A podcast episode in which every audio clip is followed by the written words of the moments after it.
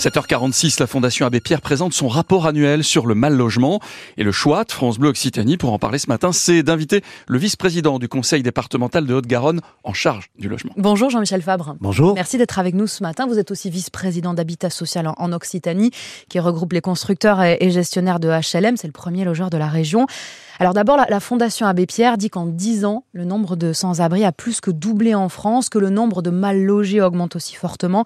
Est-ce qu'on est sur la même tendance chez nous? Alors on est sur la même tendance. D'abord, je vous remercie de m'avoir invité parce que c'est toujours un moment important la publication de, la Fondation de l'Abbé Pierre, mais c'est aussi un moment de colère parce que si on regarde le rapport il y a un an, tout était déjà dit. Qu'est-ce qui s'est passé entre temps Rien.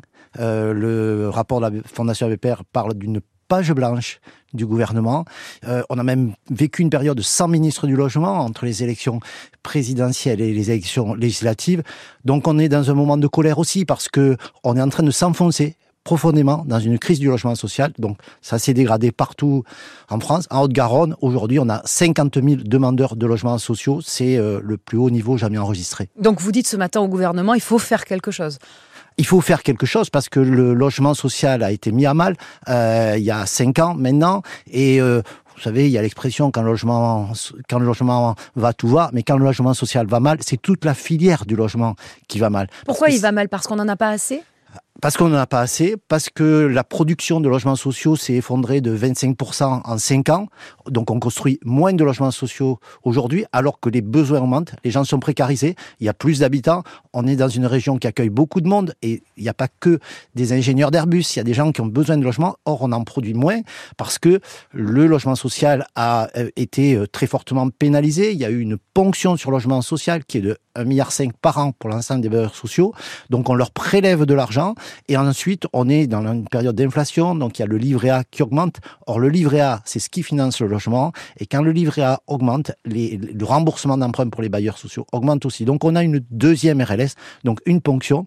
Et pendant ce temps, il y a des gens qui cherchent des logements, il y a des gens qui sont en difficulté. Est-ce que le, fait que le plan d'urbanisme local de Toulouse Métropole ait été annulé par la justice, ça, ça a une conséquence aussi sur le logement Alors, social ça, ça a aussi des conséquences, mais euh, je, crois que localement, tous les acteurs sont mobilisés, euh, que ce soit au niveau du département, que ce soit euh, les différentes collectivités locales ou les bailleurs sociaux, et on agit sur certains sujets. Le, le, rapport de la Fondation Abbé Pierre parle beaucoup de la, du sujet des, des, femmes, parce que mm. les femmes sont plus victimes que les autres de ces questions de logement. Elles ont des revenus moins importants, on le voit ces jours-ci, leur retraite est moins importante, donc elles sont en difficulté. En cas de séparation, elles ont du mal à trouver euh, du logement. On agit localement, juste un chiffre. L'année dernière, il y a 250 logements sociaux qui ont été attribués à des femmes victimes de violences pour qu'elles aillent directement vers un, logement. Euh, cette mobilisation, elle est là localement. Euh, on a aujourd'hui au conseil départemental, on, on a à ce jour, là, à l'instant où je parle, 300 femmes avec des enfants de moins de 3 ans qui sont hébergées, qu'on héberge parce que sinon elles étaient à la rue. Donc on se mobilise localement, mais si on n'arrive pas à relancer la production de logements sociaux, c'est toute la chaîne qui est bloquée parce que les gens restent dans le logement social, on n'en crée pas de nouveaux. Donc on a du mal à trouver des logements pour les sorties d'hébergement, on a du mal à trouver des gens pour la fameuse phrase, vous savez, il faut, il faut faire un logement d'abord. Ça ne marche pas s'il n'y a pas d'abord des logements. il faudrait en construire combien, par exemple, en Haute-Garonne, pour euh, arriver à combler Alors, besoins aujourd'hui, l'année dernière, euh, la, la, programmation de 2022 euh, a été plutôt un peu meilleure. Ça se rétablit un peu. On est à un peu plus de 4000 logements, mais il faudrait être à 4500 ou 5000 logements par an, et donne, par an et qu'on donne la priorité au logement social. en 2022, il y a à peu près 11 000 familles qui ont trouvé un logement social. C'est déjà énorme, c'est 11 000 familles qui ont, qui ont pu retrouver un, chez eux, euh, mais c'est pas assez. Euh, le logement, c'est le premier poste de, dépenses des Français. Hein. c'est plus euh, d'un quart de notre budget. On imagine qu'avec l'inflation, vous voyez aussi des personnes qui ne s'en sortent plus? Bah, là aussi, juste un chiffre, en 2022, il y a 15 000 familles qui sont venues dans nos maisons des solidarités du département parce qu'elles avaient du mal à payer soit leur loyer, soit l'énergie. Et c'est ce poste qui est en train d'augmenter. Plus de la moitié des demandes qui arrivent dans nos maisons des solidarités sont liées à l'énergie.